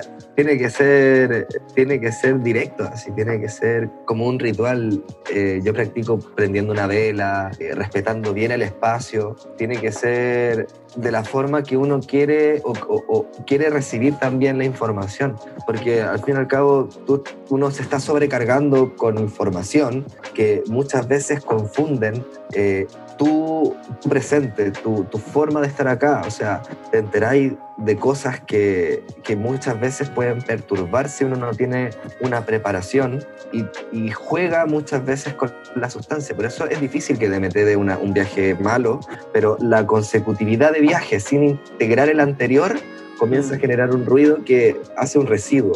Y ese residuo genera tarde o temprano un mal viaje, tarde o temprano un malestar o, o- o invierte la esfera, invierte eh, todo lo que tenía que ser un- una buena experiencia, se transforma muchas veces en trauma. Es interesante lo que decís porque mm, yo a través de la experiencia personal también llegué a la misma conclusión. O sea, eh, en algún punto cuando empecé a experimentar, le daba, le daba, le daba, le daba, pero después empecé a dar cuenta que, que había cierta comprensión de mí mismo y mi entorno y yo tenía que hacer algo al respecto. Claro. Si no hacía nada, el viaje era lo mismo y después ya de frentón la pasaba mal. Y la empezaba a pasar mal y, y yo ahí porfiando y dale y dale hasta que la pasé mal, mal. Y no voy a contar cómo para no asustar a la gente, pero se pasa mal. Entonces, ¿qué es lo que tengo que hacer? Y, y ahora es así. Para mí es eh, comprensión, tarea, avanzo, hago lo que me doy cuenta que tengo que hacer con mi vida, patrones que, que me conviene cambiar, lo hago y luego ya di- digo, ya, estoy listo para, para otra toma. Y me doy cuenta que cada vez esa toma es, es más larga en el tiempo, vez, y porque las tareas cada vez son más grandes. Claro, claro. Y, y también la responsabilidad que, que uno, uno empieza a adquirir frente a, a este tipo de, de experiencias, porque uno empieza también a- a encontrar un equilibrio, un entendimiento, un balance que te permite caminar firme y seguro. Y con esa confianza también uno trata de no, eh, no tropezar. Y, y muchas veces eh, uno está también frente a, a la sustancia a la sustancia y uno tiene que ver si realmente es necesaria, la necesita, porque hay un deseo. Siempre va a haber un deseo que te va a motivar los estímulos. Entonces, eh, Claro, porque son ricas las sustancias. todo el rato. Si, si la, búsqueda, la búsqueda es muy buena, si, Sí. si somos, somos animales, que funcionamos con, con puros estímulos, con reacciones químicas en nuestro interior, y al momento que nosotros alteramos un poco nuestra química comenzamos automáticamente a generar realidades y a, tener entendimientos distintos de los que teníamos minutos atrás. Y eso eh, comienza también a, a generar eh, una cofradía le llamo cofradía a esto de la psiconáutica porque tú empiezas a encontrar información en distintos lados, tanto en los libros como en los foros, de personas que, personas que documentan como bitácora o que ya también tienen desarrollado un plan seguro de consumo. Y, y, acá hablamos de personas que también se apoyan con estudios, con investigaciones eh, de científicos que, que, ayudan en que la contracultura avance y tenga una posición dentro de la opinión general de las personas. Y de ahí, bueno, volvemos al mismo tema, que es generar el espacio y darle el espacio y la cultura a, todo esto, que se, se, se arrancó, se arrancó ese espacio en la cultura y tengo la certeza de que parte del trabajo que hay que hacer es retomar ese espacio. Claro, volver a ganar con confianza sí. cierto, eh, ciertos dominios que se perdieron frente al control de droga, frente a, al hacerse cargo, porque claro, el sistema si bien no se hace cargo ni de la rehabilitación, ni tampoco de la gente que está sumida en el consumo y solamente actúa con violencia frente a este tema. Y, y, esa, y esa búsqueda de, de estas experiencias, de esas sensaciones, es innata en, en, el ser humano. Es innata. Incluso, incluso hay animales que buscan este tipo de experiencias. Hay un, hay un video que nosotros desarrollamos en Psiconautas acerca del experimento de las ratas y las drogas, que habla muy rápidamente de, de, de unas ratas que le ponían dos aguas, una sola y una con heroína, y nada de hacer en la, en la jaula. Y claro, empezaban hasta que se mataban solamente tomando la de heroína. Y el siguiente experimento, lo mismo, pero le ponen otras ratas para que esté interactuando, le pone juegos, le pone actividades y muy rara vez tocaban el agua con heroína. Entonces empieza uno a entender que el entorno muchas veces lo que te, te lleva o te hunde o te mantiene en un estado.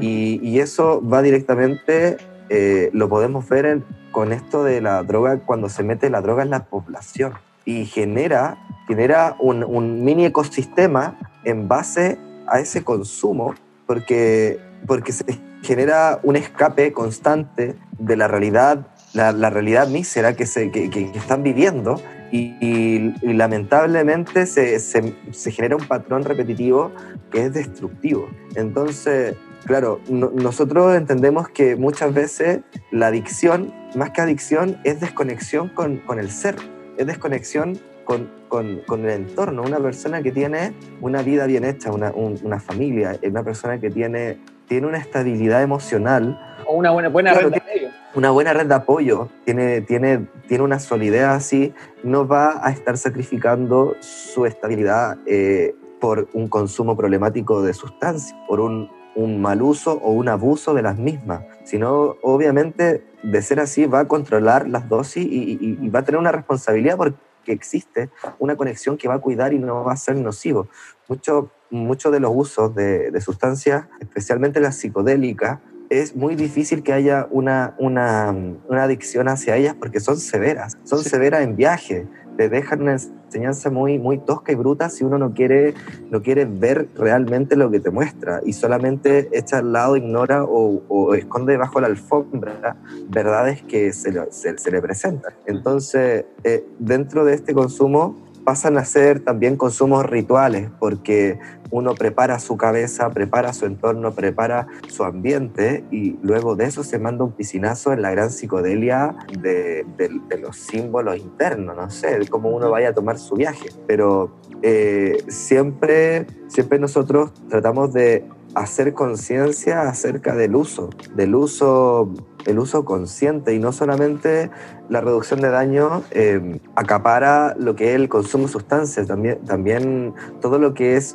todo lo que se relaciona interna y externamente y eso puede ser las relaciones sexuales. También el uso preservativo viene dentro de la reducción de daño. El uso de jeringas esterilizadas, ¿cachai? El, el, el, uso de palas, ¿sí? en vez de estar usando la llave para las personas que nifan sustancias. Entonces, acá nosotros no venimos a decirle a alguien, hey, no, no, no, no te pegues eso, sino no lo hagas con eso, hazlo con esto que es más seguro. Una, una vez que estábamos nosotros en turno en reducción de daño, teníamos una jeringa encima del stand y una persona se sintió atacada y llegó a, a llamarnos la atención de porque teníamos una jeringa que estábamos incitando al consumo de droga y bla, bla, bla. Y yo le dije, pucha, si usted se le interesó y vio las jeringas porque le llamó la atención y tiene algo relacionado, le explicábamos de que la persona que está sumis, sumida en un consumo de, eh, con slamming, que es pincharse, tiene muchas más posibilidades de morir, tanto adquiriendo VIH o hepatitis B o alguna enfermedad eh, por, por, ocupar jeringas no esterilizadas. Y nosotros damos la capacidad de que si ellos ya están dentro de un consumo no lo van a dejar por último, no va a ser el último pinchazo y vamos a permitir que puedan adquirir una, una jeringa eh, esterilizada. Entonces ahí uno empieza a cambiar el paradigma, empieza también a, mirar, a, reconocer al otro con compasión y bondad.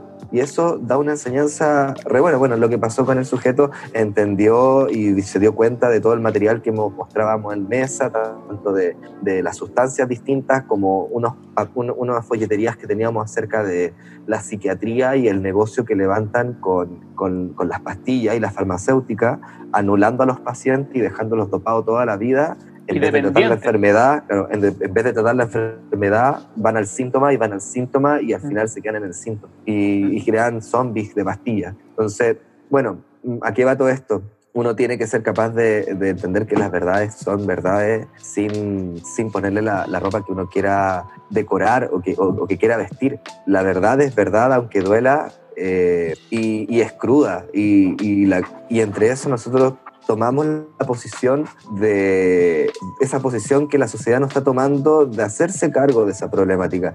Quizás no es muy grande el impacto que estamos generando, pero como uno empieza, son poquito a poquito los, los granitos de arena que empiezan a, sí. a generar un, una montaña. O sea, yo creo que... ¿Y ustedes tienen un, un Instagram de reducción de daños? ¿no? Tenemos un Instagram de reducción de daños, también estamos moviendo en su tiempo la, los test de droga, estos testers, el Mandelin, Marquis, Meque y Elrich, que son unas gotitas que uno echa en la sustancia y dependiendo del color que aparezca en el reactivo, uno puede discriminar qué sustancia o qué contiene la sustancia en cuestión. ¿Cómo y se llama el Instagram? RDD Psiconaut.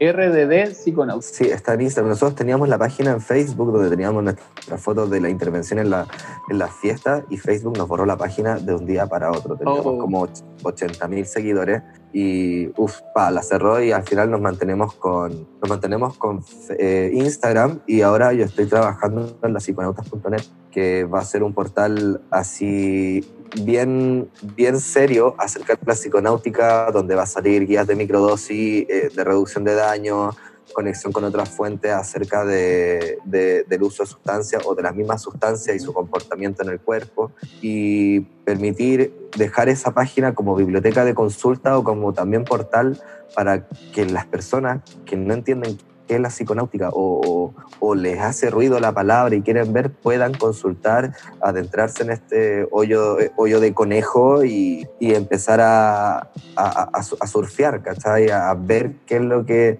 pueden rescatar y qué no. Sin más que mal, nosotros no estamos en posición de, de adoctrinar a nadie ni nada de eso, ya no estamos en tiempos de gurú, nosotros somos solamente una opción más, un canal, una plataforma, una magazine virtual que se va a esmerar de poder poner temas sobre la mesa cotidianamente e invitar al público a, a, quizás vernos, ver, pero nosotros vamos a estar ofreciendo nuestro contenido eh, eh, de manera gratuita, de manera con mucho amor y con muchas ganas de que esto genere un cambio de paradigma como nos ha llegado mensajes que uno no sabe cómo indirectamente ha cambiado vidas o ha hecho cosas solamente con un meme que subió y una persona en una parte del mundo pasaba una situación eh, muy complicada y justo el ver el meme les dio fuerza para seguir.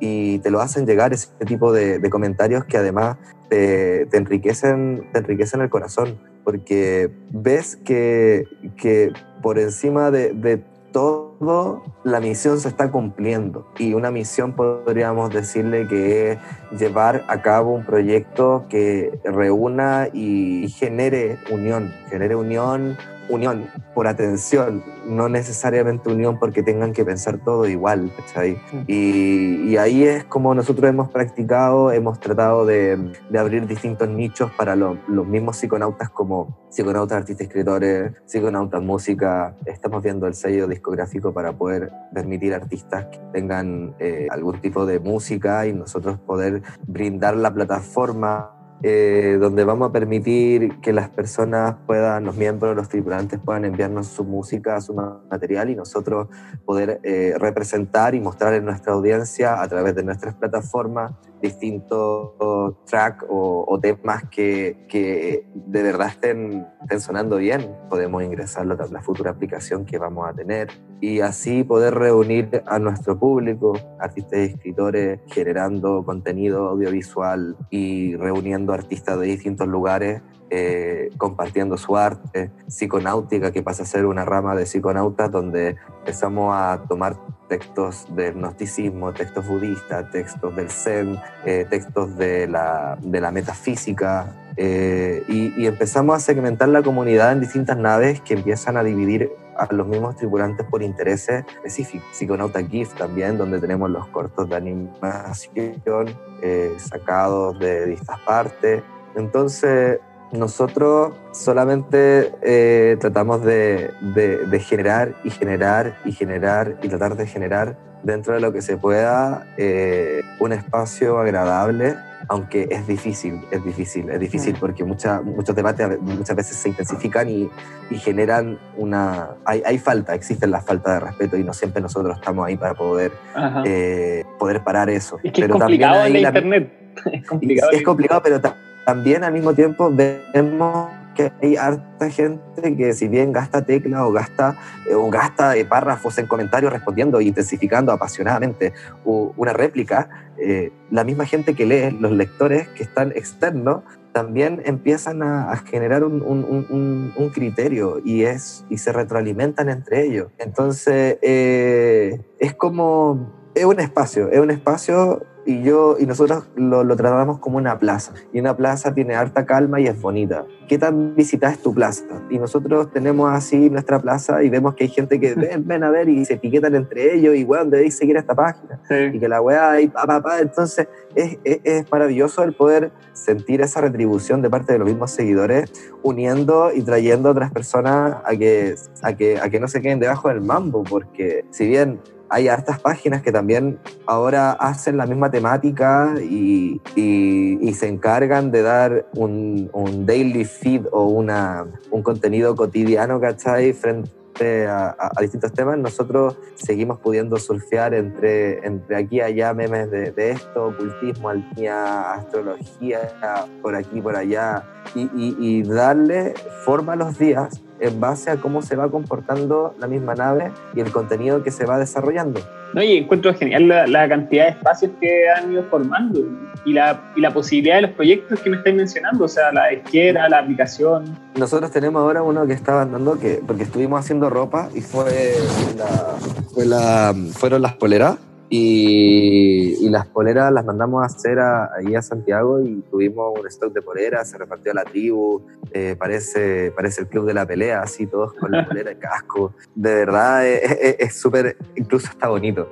Y, y funcionó y dentro de Psiconauta Shop ahora queremos volver a tirar una línea de producción relacionada con polerones eh, y papelillos. Queremos Buena. hacer papelillos de Psiconauta y, sí, y, y empezar a, a, a tomar un, un, cierto dominio frente a, al mercado, porque como decimos, la estrategia va a ser meramente eh, de Namaste no se vive y tampoco puedo podemos pagarle a, a, o, o, retribuirle a los que contribuyen en esto, ni pagar la materia prima en base a Namaste. ¿cachai? Entonces nosotros buscamos esa forma de, de poder hacer algo por la comunidad, para la comunidad, para quienes están acá y lo disfrutan.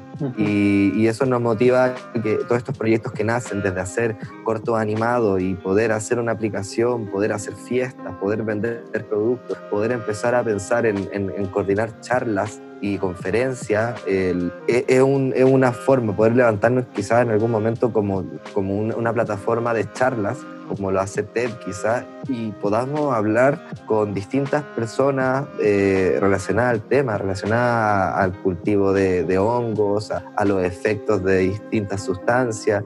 Hubo una vez que nosotros, el año 2017, eh, estuvimos apoyando la difusión y hicimos una transmisión en vivo de una charla con Christopher Timmerman, que es de neurociencia, hablaba de los efectos neuronales del DMT y el tipo hizo una charla de una hora y media y de un principio la presentamos nosotros y él siguió la charla y tuvimos casi 500 personas. Llenamos el aula magna de ahí de, de la Universidad de Valparaíso, de la, qué, qué bacán. de leyes. Y fue hermoso porque vimos que el llamado fue, fue con, y fue con familias, con personas que estaban con cuaderno tomando, tomando notas, distintas edades, variedad de todo, y fueron a escuchar a Christopher Timmerman, que una, de cierta manera eh, es, un, es, un, es, una eminencia hoy en día porque está trabajando, es chileno, y está trabajando en Londres, en la Universidad de Berkeley, si no me equivoco, eh, acerca de, del DMT. O sea, tomó una investigación que estaba tirada y la siguió avanzando.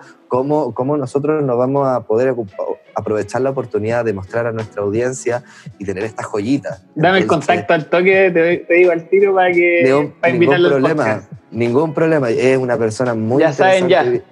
Un próximo invitado. Es genial. Entonces, esa charla a nosotros nos dio eh, y nos hizo notar de que somos capaces de poder reunir, de poder convocar y poder generar instancias de aprendizaje y de, y de, de, reunión, pero reunión en base a información, en base a lo que nos, nos llama la atención, que son estos misterios del fenómeno de, la, de, de, de nuestra mente, nuestra conciencia, muy relacionado con esta sustancia, sí. la molécula de Dios. Ahí hablamos, que... hablábamos con el Pancho eso que es muy loco que exista esa sustancia y que nos provoque tal efecto. Es un, es un... En, está en todos los seres orgánicos. Es, es una locura. Sí, es, una locura. Es, es, como, es como el, el, el, el, no sé, puede ser, es como la chispita que une a todo lo que está vivo en este mundo. Mm. Y al momento que tú te la activáis, te condensa todo tu realidad y comienza a, a mostrarte simbólicamente un viaje que, que, sin duda cambia vidas. Sin duda eh, es un viaje es un viaje con vuelta, siempre con vuelta, pero, sí. pero es un viaje bastante, bastante bueno.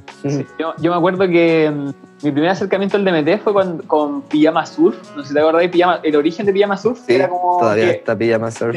pero que ahora es como un, un portal de noticias y contracultura, uh -huh. pero antes era como una página donde tú ingresabas como a puertas y, y, te daba información sobre alguna sustancia y un relato sobre el que los pía. No sé si Con Tree Report, una wea así, sí, sí, sí, sí, tenía otra, otra forma de mostrarse. Sí, y, y me acuerdo que eh, empecé a leer sobre el DMT y, y para un trabajo del colegio teníamos que hacer como una presentación de drogas con unos compañeros y yo elegí el DMT. Y empecé a investigar y llegué al documental, o sea, al, al, libro este que después se hizo documental, ¿cómo se llama? El, el de Rick Strassman. Sí, ese. Ya, Llegué a ese sí. libro y la, la molécula, molécula, de Dios, Dios, entonces me acuerdo de la presentación así, DMT, la molécula de Dios. Y, todo, y, nadie, y, nadie, en mi curso, ni la profe sabía que era el DMT. Y, y quedaron todos locos, ya así, ¿dónde se consigue? ¿Dónde, dónde puedo probar? Busca, buscando conecta al tiro. Sí, y yo, y, y, pasaron muchos años para que yo tuviera la suerte de que el DMT llegara a mí. Y fue un regalo, y fue, fue hermoso regalo. Son, esos, esos son los regalos. Son regalos, que, son regalos sí. que cambian la vida. Es, es, esos regalos cuando llegan y se mueven así son tremendos regalos. Sí, Vienen cargados con buenas intenciones, sí, súper buenas intenciones. Y, y, fue hermoso y pasaron hartos años, pues también, no sé, pues yo hice el, el, trabajo, lo hice en tercero medio, 17 años y, a ver, 5 o 6 años pasaron y llegó. Y lo valió, valió todo, valió toda la espera. muy, muy lindo. No, eh, eh, siempre la sustancia viene, viene en conjunto con un testimonio y viene en conjunto con una experiencia súper bonita. O sea, cuando, cuando llega así de natural y no es forzado. no es forzado. Sí. Eh, hay una naturaleza detrás de, de- de la consecutividad de acciones que te llevan a consumir drogas. Ah. Igual pa- para, los que quieran ver el documental está en Netflix, me parece. No sé Sí, si todavía está. en ¿sí? Netflix. ¿Está todavía? Sí, todavía está. DMT, la molécula de Dios. Muy, muy Sí. bueno.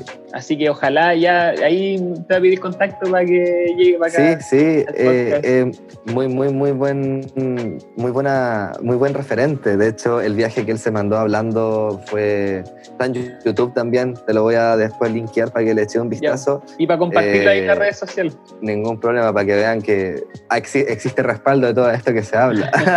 él, él le mostraba el viaje y la relación acerca, por la parte mítica, mística. Siempre existe una mística y existe una relación entre las culturas que llegaban siempre a lo mismo. Y eso empieza, desprende una verdad, desprende de que hay algo en común.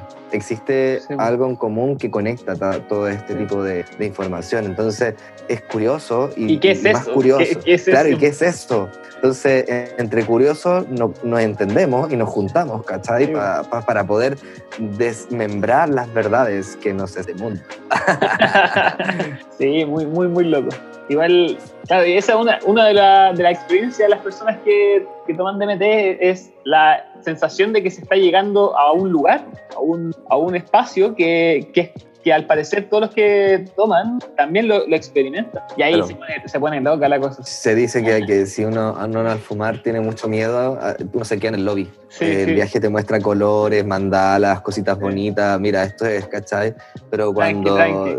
Claro, tranqui, tranqui, pero cuando uno ya va con una mentalidad así a agarrarse a combo, así con donde meterio así, va, va y choro, uno, uno va con el corazón grande, pa, ahí después uno vuelve tranquilito, así, deja, deja los malos hábitos, y todo asustadito.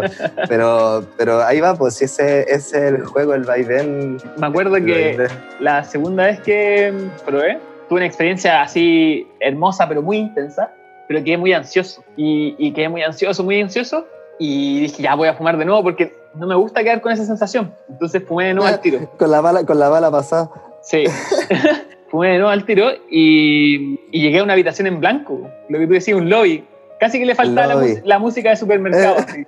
Y te juro, estuve cinco minutos en una habitación en blanco así. Y, ahí- pero se me pasó toda la ansiedad. Se me pasó toda, toda, toda la ansiedad. Sí. Al final, al final uno, uno, uno empieza, empieza y empieza a corretear, a corretear una verdad, a rinconarla hasta que la dejáis entre la muralla, tú y el espacio que uno espera que esté la verdad ahí. y- y en ese juego uno se da cuenta que, que lo que quería ir- no estaba nada ahí, pues, se está pasando por el lado. Entonces, uno por querer controlar el viaje, es- es- yo, lo, yo, lo, yo lo, to- lo tomo así, lo nombro así con mis amigos. eh, es como entrar a una tienda de, de dulces y tú vais por lo del fondo, al fondo, al fondo, pero cuando llegáis, pa, empezáis a mirar los dulces del principio y gastáis tiempo y la atención necesaria que al momento que ya te acordaste que tenías que ir a eso, ya estáis de vuelta o ya estáis volviendo. Entonces, claro, ahí viene una, una disciplina también tal, viene también eh, viene una, un, un ímpetu, un ímpetu de viaje, a ver una, una actitud completa al momento que uno se quiere desprender, porque realmente el cuerpo descansa, descansa naturalmente y, comienza a, viajar y a viajar en, en- en- otras dimensiones o en otras vibraciones y comenzáis a, percibir entidades, a percibir símbolos, a percibir señales y eso te, te condensa la realidad, te la condensa al punto que volvís y vuelves tratando de explicarte lo inexplicable con un lenguaje limitado que más encima eh, le falta el respeto al momento de etiquetar cosas que ya son el triple, el mil veces más grandes No, y más que uno encima- puede y- describir. O sea, me encima que yo, yo digo, que- o sea, la, ah, ah, me siento ignorante. Esa es la, la verdad. Vuelvo y digo, no sé nada. No No sé nada. sé nada, Eh, nada, nada. Y cualquier cosa que pretenda saber, estoy lejísimo de, de haber entendido. la verdad. eh, eh, es fantástico poder, poder tener este, este baile o este vals con la sustancia sin, sin tomar esa posición de eh, una posición hostil. O sea, yo creo que todos en algún momento cuando le gusta algo, cuando está muy curioso en algo, revienta la mano. Lo hace, lo hace, lo hace, lo hace, hasta Sí. que llega un punto que, que ya la eh, para, para, ¿cachai? Porque ya, ya, ya no, ya no está la misma magia, ya no existe lo mismo, la búsqueda, o incluso ya se encontró lo que se quería y, y comienza a mostrarte el viaje la esencia del viaje es el mismo, pero los símbolos cambian. Entonces uno empieza a sentir una, familiaridad con el viaje y que no que la vivió toda ni nada, pero ya, ya llegas a un nivel de comprensión o, o un nivel de, de, de, tranquilidad, de tranquilidad busqueta, por estar buscando, porque uno busca, busca, busca, pero ¿qué estás buscando? ¿Cachai? Buscas la verdad, pero al momento que estáis con la verdad, seguís buscando. Entonces al final es, buscando la búsqueda, es una actitud de búsqueda, ¿cachai? Es, incesante. Entonces claro. ahí es cuando uno tiene que entender si está, qué, qué es lo que está buscando y qué es lo que está esperando de vuelta y a cambio. Y ahí lo, lo que hablábamos antes de, de llevarlo a, a, a, lo concreto, a mi vida, o si no, si no eh, al final se vuelve una alucinación, una fantasía y no, y no tiene claro. valor concreto. O sea, yo lo veo así porque, porque si no se corre el riesgo de quedar pegado, de rayarla. Todo el rato, todo el rato, y eso es nocivo, es nocivo para uno y nocivo sí. para el entorno. Uno, uno tiene que siempre tener y saber que eh, uno tiene un lugar donde puede volver con uno mismo, tiene una normalidad, tiene un equilibrio, tiene una... y ese tiene que ser su templo, tiene que ser su, su checkpoint, su punto de restauración, tiene que ser siempre su equilibrio. Y de esa manera uno recordar quién era, siempre recordar quién era y, y optar por lo natural. O sea, por lo natural pasa a ser escucharse a uno mismo y, y sentir estas señales que el, el, mismo cuerpo presenta en, en, el entorno, presenta cuando uno está frente a otra persona o presenta cuando uno está tomando decisiones. Igual hablaba también con el Pancho en el capítulo pasado eh, el tema de, de, de, las anclas, qué te ancla a lo terrenal, qué es lo importante para ti. Y, y para mí todo cambió cuando, cuando supe que iba a ser papá y la conexión con, con, ese, con ese sentimiento. Y ahí cambió igual mucho mi perspectiva de la relación con los... Claro, Para mí esa es un ancla, un ancla firme que en cada experiencia, y no solo la experiencia psicodélica, sino la experiencia de vida, ahora tengo un, un centro que... Que, que, que claro, uno tiene un, uno tiene un pilar de realidad, sí. uno tiene un, un, algo, y más que algo, uno uno es parte de ese algo. Entonces, eso cambia todas las cosas porque ya el, uno, uno no está jugando single player. Sí. Entonces, eh, empezáis a jugar cooperativo, ¿cachai? Y cooperativo con Friendly Fire y tratáis de no hacer daño a da, dañar al compañero. Entonces, ahí viene, viene todo también las actitudes destructivas, los comportamientos, eh, los comportamientos que son negativos, de cierta manera empiezan a desaparecer cuando uno, uno ahora empieza a aplicar en serio las cosas. Yo te entiendo también porque también soy papá, entonces eh, a, si antes me la estaba tomando en serio, ahora me la tomo el triple de serio porque tengo que sentir esa coherencia del dicho y el acto, ¿sabes? entre el verbo y la acción tiene que existir esa coherencia que, que permite caminar seguro, permite tener una claridad de pensamiento y permite también eh, no perder esa esencia de creación. O de, y eso mismo, eh, como contagiar al entorno y a mi misma familia. Ser un, un referente positivo, ser, la, claro. ser un buen referente. Igual a veces me ha pasado mucho eso, que siento eso, que, que me, entre más avanzo me estoy volviendo un buen referente para pa mi familia, para amigos porque también pongo mucho énfasis en, en, eso, en cumplir mi palabra, pero también manteniendo mi espíritu creativo, sí. mi esencia y mis valores también. Entendiendo que, que, uno es flexible y que la persona que de repente tomó unos proyectos no es la misma que lo va a tomar y Ajá. pudiendo controlar toda esta energías que, que, uno se pone, se pone tanto con compromiso o, con, o, o, o severo con uno mismo. Uno empieza a, a poder entender que uno es flexible, uno cambia, uno, uno vive, uno vive. Y hay etapas también para cada cosa, hay momentos para cada cosa. ¿Cómo fue el cambio para ti para ser, de ser papá? Así como con tus amigos. Para mí igual sí. fue tema, porque yo era como el centro de la fiesta con mis amigos. Entonces se acabó la fiesta.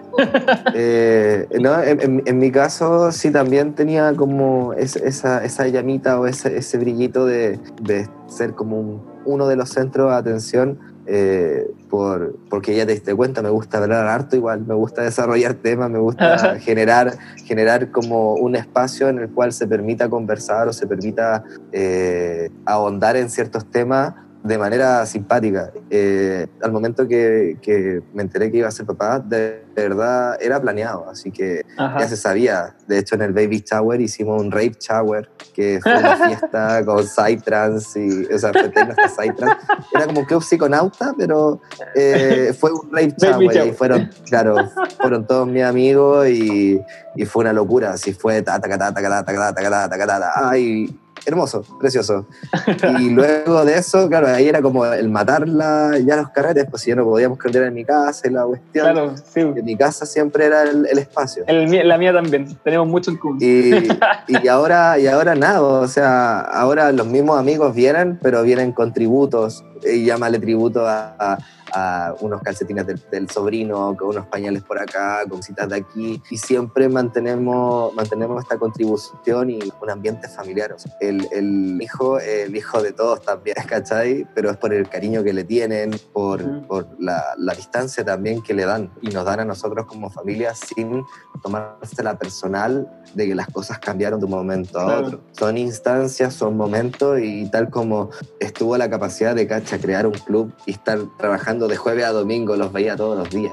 Entonces, eh, siempre hay vuelta, ida y vuelta. Entonces, por, por todo lo demás, eh, no fue tan abrupto ni tan brusco el cambio, el adaptarse nuevamente al nuevo sistema con, con las amistades. Te pregunto esto también para que, para que sepan que somos papás, que, mantenemos una vida y responsable. Sí, existe, e, e, existe una, existen buenas costumbres, sí, existe una, una forma de, de, querer hacer las cosas bien también y, y también tratar de ser lo más, lo, más o sea, lo más equilibrado, sin perder la locura y sin perder la cordura. Qué bonita esa palabra que, que ocupaste. Yo me acuerdo un viaje que hice con un amigo al cerro, esa palabra fue clave todo el, todo el, todo el trip las buenas que no se pierdan las buenas costumbres. Independiente de cuál sea tu parada, independiente, independiente de cuál sea tu parada, lo que tú pensís, lo que tú creís, lo que hagáis, eh, que no se pierdan las buenas costumbres. Claro, claro, y eso, eso requiere harta sumisión del ego propio, ¿cachai? Porque y humildad, humildad humildad por sobre todo. El, eh, hay ego y ego, hay egos ruidosos, hay egos que, que, hacen mucho ruido y mucha interferencia, y hay otros egos que son, son abrazables, son, dan ganas de, de, comerse esas personas porque son maravillosas, son brillantes. Entonces, así mismo como uno puede reconocer, también puede discernir. Y ahí ir filtrando igual, filtrando tenemos la capacidad de elegir, tenemos la capacidad también de, de, de, verla, de verla, de hacerla. y también uno pasa a ser, eh, uno pasa a ser el, el, vivo ejemplo de, no sé, de, ser quien pensaban que no podía, no podía hacer. Y se puede llevar una vida distinta, se puede llevar una forma de vida que quizás no es tan conocida, que, que, lleve una investigación distinta, que mantenga una, una estabilidad y, creerse el cuento no en el sentido de hacer más ruido, sino que de verdad actuar, actuar consciente y en base a lo que se, se piensa, se siente, tener coherencia eh, de pensamiento y de actuar. Entonces, eso también motiva a otras personas, llama a otras personas, eh, lo que hablábamos la otra vez de que cuando tú conectas con otra persona y la miras a los ojos y la escuchas realmente y le das esa atención, esa atención que, que, que, cuando la tienen no la quieren soltar y comienza una, un vaivén de emociones y el ambiente se carga con un, un, un magnetismo único de humano a humano. Y eso eh, siempre, siempre es grandioso, siempre es divino, siempre es, transformador. inspira lo que tú dices, inspira a los demás a, a cumplir su sueño, a empezar a, a hacer lo que desean. O sea, a mí me, me, encanta lo que estás diciendo porque yo lo he sentido. Mucha gente lo así. Me encanta lo que estás haciendo, tu página que comenzó con la día y ahora otros proyectos que estoy levantando y, me inspiráis, me inspiráis a, hacer cosas. Muchas gracias, amigo. A, vivir. A mí me encanta tu arte, si en cualquier momento vamos a, vamos a adquirir uno de tus cuadritos gigantes. Me, me, encanta también todo lo que, lo que hay desarrollado y cómo has trabajado también al punto de poder dictar tus propias clases a través de, de internet y tener una, tener un- una cantidad de alumnos ya egresados que están replicando tu, arte y están creando su propio arte en base a lo que tú permitiste que, que aprendiesen, ¿sabes? Que tú, tú, tú así Sí, mismo me, me- me contaste que te metiste en esto y te diste cuenta que esto, esto es, esto es para ti. Entonces, eh, hay una inspiración mutua, yo creo, que, que tenemos, tenemos eso en común, tenemos esa, esa creatividad y esa, ese enfoque, enfoque que es como Mm. la esencia de lo que hacemos. Y, y él, es la- una palabra que ocupaste también en una conversación que tuvimos que es, es gestación propia. Yo también la ocupo, la ocupo en, cuando enseño tarot. Hay, un- hay, hay una carta que habla sobre, sobre la gestación propia, o sea, lo que, lo que nace de ti, que es tuyo. Obviamente, Es que- todo, todo, todo lo nuestro lo construimos a partir de referencias, pero tomamos muchas referencias y de ahí surge algo que, que tiene tu sello. Claro, ahí uno, uno ve como eran estos samuráis, van a buscar a este herrero que hasta hacía la mejor espada y, y él tenía que ser porque él te decía- al final te das cuenta que él cuando forjaba la espada no solamente la forjaba, sino dejaba su espíritu, parte de su espíritu en la espada. Entonces ahí uno entiende... El verdadero artesano, el verdadero. el verdadero el craftsman, claro, que te deja una esencia, te, te, te- te convierte esto en esto, te transmuta las cosas y le agrega su cultivo. Y ahí en- es cuando se ve, se ve ese trabajo, esa, esa dedicación y esa pasión, que Sí, uno ah. identifica fácilmente la pasión en otra persona, uno identifica cómo los ojos se le, se le llenan de, de brillo cuando comienza a, a surfear lo que le encanta, lo que a uno le gusta. Es verdad. Hay, el, hay un capítulo de, de Hunter X, ahí estamos hablando de anime, que habla sobre esa capacidad de, de, de que quede impregnado en, en el arte, en la creación, una parte tuya. Porque muestran que van a, una, van a buscar arte, como en una feria, y usan NEM para identificar qué arte tiene energía, porque eso es más probable que sea de, un artista real. Tiene más valor, ¿cachai? Entonces hay, hay, hay arte que Qué son buena. copias, que no tienen energía, no tienen energía creadora, ¿cachai? No tienen NEM. Y, Es réplica nomás. Sí, pues una réplica sin valor. po. Y, y empezaron a así encontrar arte que tenía valor porque veían que tenía esa energía, esa energía creadora. Y es verdad, se siente. Y Se hablando siente, de eso, sí. eh, voy a hacer un spoiler, un spoiler que eh, próximamente hay un invitado que me confirmó una entrevista que no sé si lo conocéis que se llama Viviendo en el Mundo Material. Que si no te lo recomiendo, un Instagram de un, de un compa que hace un arte así psicodélico, pero hermoso, hermoso. ¿Qué tipo de arte? Eh, Es- de- eh, eh, pinta, pinta. ¿Ilustración? Ah, pinta. Sí, pinta, son cuadros pintados y, y se basa en, en el anime también. Porque ahora que estoy hablando de Hunter X, eh, como que toma figuras de anime, pero las vuelve psicodélicas, una mezcla así, pero weón. Entonces tenemos, tenemos pendientes las tareas de cruzarnos ciertos enlaces para no perder esa, esa información. Po. Sí, sí. Ahí, ahí te lo voy a Le mandáis esa cuenta, sí, ningún Y, problema. y este, este cabro eh, estuvo, eh, fue a ver, a conocer a Alex Day. Así que va a estar buena esa conversación. Qué maravilloso. Eh, Qué estuvo ahí buena. conviviendo con Alex Gray Gray. Levantó su, levantó su templo po, y en base Sí. a puro a puro crowdfunding, o sea, Kickstarter, el mismo público le financió su templo donde el loco está pintando y haciendo cuadros, haciendo cuadros. Pues yo también quiero. Y el, para, la- para los que no conocen, Alex Gray es un, es una- es un artista visionario que hay muchas pinturas de él que se han viralizado, que son como que pinta el cuerpo humano, pero eh, como viendo los canales energéticos. de- y También se hizo muy conocido en, en Tool. sí, por las portadas de Tool, de la banda Sí. de Tool. Eh, él le, di- le diseñó las portadas. Así que. Son íntimos amigos, se ven siempre De juntos ahí en las fotos. es muy maravilloso, es muy bonito el arte que, que desarrolla Alex Gray y también que ha inspirado a otro artista a poder eh, tener una, una forma distinta de representar quizá el mundo espiritual o el mundo energético eh, sin, si- sin, pe- perder como una esencia. O sea, uno Mm. se puede identificar con cierta, ciertos cuadros que, que uno ve de él y Te provocan se identifica, sensaciones. te provoca sensaciones, te despierta cosas, te, te- es- arte. O Sí. sea, mu- muchos pueden, pueden quizá estar eh, con otra opinión, ¿cachai? Es, es- es natural. Pero yo siento que, que Alex Gray ha podido captar cierta, cierta parte que la psicodelia es capaz de mostrar. Cierta sensación, sí, total, totalmente. Hay unos, hay, un, hay unos cuadros que así casi que me dan flashback. hay unos cuadros que viajan. o sea, hay cuadro y cuadro. Están los cuadros y los cuadros. Ah. sí. No, muy artistazo Alex Day. Y así que va a estar bueno ese capítulo también. Se viene, se viene. Va a estar interesante. Para ir terminando, yo creo, por hoy, a lo mejor tal vez te invito a otro capítulo ¡Uh! Maravilloso que la, he pasado, la he pasado maravilloso. Estuvo buena la conversación. Ahí, tal vez, tal vez eh, hagamos otro capítulo como para hablar algo más espectacular. Con algo sí, sí, creo que, que, fue, fue una buena introducción.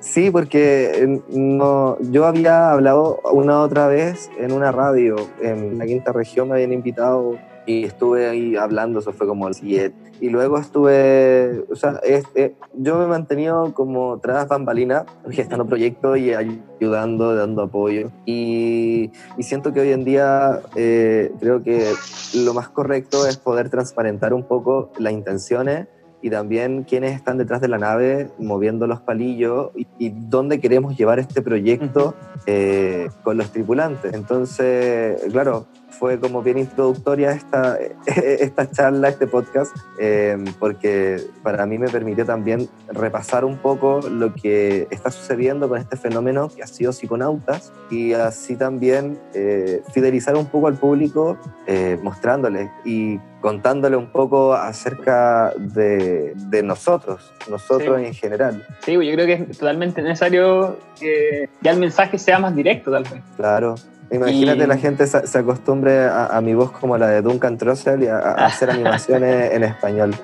Sí, sí. No, hay que, hay que tomar esos roles. Yo creo que aquí en la, el habla hispana eh, faltan representantes el, de este mundo, sí, totalmente. Entonces yo creo que hay que, hay que tomar las riendas, hay que tomar las riendas y atreverse a tomar esos, estos espacios porque hacen falta espacios y referentes de esto. De para terminar, te voy a pedir una recomendación, algo, un libro, una película, algo que hayas estado leyendo hace poco que estaría recomendando. Eh, un libro, yo creo que un libro para, para poder eh, tener una idea de lo que es un camino iniciático o empezar a a, a, traducir ciertos símbolos que se nos presentan, pero no tenemos idea con qué relacionarlo ni, cuál es su trasfondo, podría ser La enseñanza secreta de todos los tiempos de Manly Hall. Eh, yo lo tengo en la biblioteca, yo lo tengo Palmer Hall, sí, y ese libro eh, es como una Biblia, lo digo así tanto porque son hartas páginas y por la forma en que te, te abarca distintos temas, tanto filosóficos como metafísicos, como eh, te, hace un viaje, te hace un viaje por distintos ritos, por distintas iniciaciones, eh, símbolos, y, eso yo creo que es un libro que puede, puede resolver varias dudas o puede cambiar el paradigma de una persona eh, que esté buscando respuestas. Es un libro que sí hay que digerirlo con calma y permite como dije, permite abrir un poco más la percepción y cambiar un poco el espectro de, de cosas que uno, uno ingresa o, relaciona en su, en su día a día. ¿Puedes repetir el nombre igual? Eh, la enseñanza secreta de, los, de todos los tiempos, de Manly Palmer, Palmer Hall. Y él era un, era un masón, era un masón de alto grado y, y, fue capaz de poder reunir y recopilar mucha información en base a todo, todo estos ritos no culturales. Al fin y al cabo, mucho te explica acerca de de las iglesias solares o los ritos solares que le ponen nombre, pero pasa a ser ritos astrológicos. Ahí a los que quieran ver el libro lo van a ver y van a verlo claro. Y mejor que se metan en el libro más que dar spoiler. Lo, lo van a ver súper claro, es maravilloso. Súper. Así que mm, estamos por hoy finaliza este podcast. A mí, me gustaría mandar unos saluditos. Ya, dale sí, Me gustaría mandar saludos a, a, la empresa IEM que me ha ayudado bastante con esto del proyecto. Eh, como comenté, sí soy informático, pero hay ciertas cosas que no me especialicé o que no le he podido dar el tiempo y eso ha sido el, el, el diseño y desarrollo web. Entonces esta empresa colaborando nos me ha ayudado bastante y quería, quería darle las gracias eh, por, por, permitir que la nave siga funcionando eh, en sus manos. Y también a, bueno, a Franco de Club Psiconauta, a los DJ, Franco Spy, a los colaboradores de los grupos, a los administradores y a todos los que siguen la página, tanto la tuya, la nuestra, y lo que nos vayan a escuchar. Creo que, que ha sido una instancia muy bonita, ha sido genial. Y, y eso, muchas gracias por la invitación. Bacán, muchas gracias a ti, Nathan, y ojalá tener otra instancia para seguir hablando y seguir improvisando y, y ojalá hay algún proyecto juntos. Yo creo que este mundo, este espacio de la psiconáutica en el habla Sí. hispana, está tomando fuerza y, y veo cosas grandes, veo cosas Hay, grandes. hay que, hay que generar ese magnetismo y Sí. mantenerlo, sí. Somos, Sí. somos, somos quienes lo, lo cursan y quienes lo gestan, así. Sí, hay que ponerle, exacto. bueno, hay que darle. Sí. Así que estamos por el capítulo de hoy. Quiero dar gracias a todos los que me han escuchado. Quiero recordarles que eh, Dimensión Daniver no está incentivando el uso y abuso de sustancias. Y para más información sobre el podcast, me pueden seguir en arroba la fertalería, donde muestro, arroba fertalería, donde muestro mi arte, y arroba dimensión Daniver en Instagram, arroba dimensión.daniver. Así que eso, sigan también a Psiconautas, arroba Psiconautas. A Gato Tom, arroba Gato Tom York y, y todas las demás naves que, que puedan interesar. Así que, bueno, y el próximo capítulo viene un amigo muy cercano mío que se llama Diego Lastra, que es estudiante de medicina y temascalero. Vamos a estar hablando sobre el camino rojo, los temascales, la búsqueda de visión y la vida de, de Diego, que es, es también uno de los afectados eh, por el abuso policial de lo que pasó el año pasado. Diego, mi amigo, eh, perdió uno de sus ojos eh, para año nuevo. Así que también vamos a estar hablando de eso, de su experiencia con esa situación y, y bueno, y todo lo que ha vivido también con, con lo que está pasando, que eso es un tema que no hablamos, se nos fue, se está para otro, que es la actualidad, la actualidad política, la pandemia. Así que, ah, bueno, ahí tenemos más temas, Nathan, para para más adelante. Podemos Eso. volver a citarnos. Me despido, gracias. Gracias, Nathan. Chao, Rey. Gracias a todos. Nos vemos. Chao. Chao.